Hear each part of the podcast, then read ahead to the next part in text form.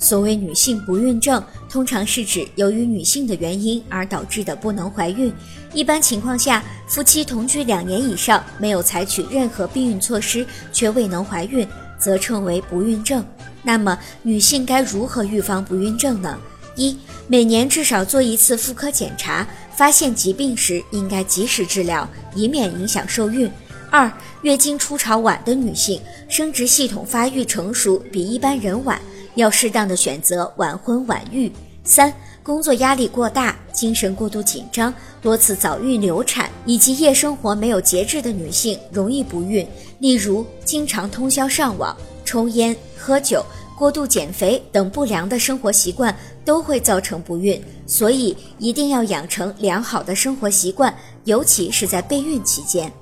如果您在备孕、怀孕到分娩的过程中遇到任何问题，欢迎通过十月呵护微信公众账号告诉我们，这里会有三甲医院妇产科医生为您解答。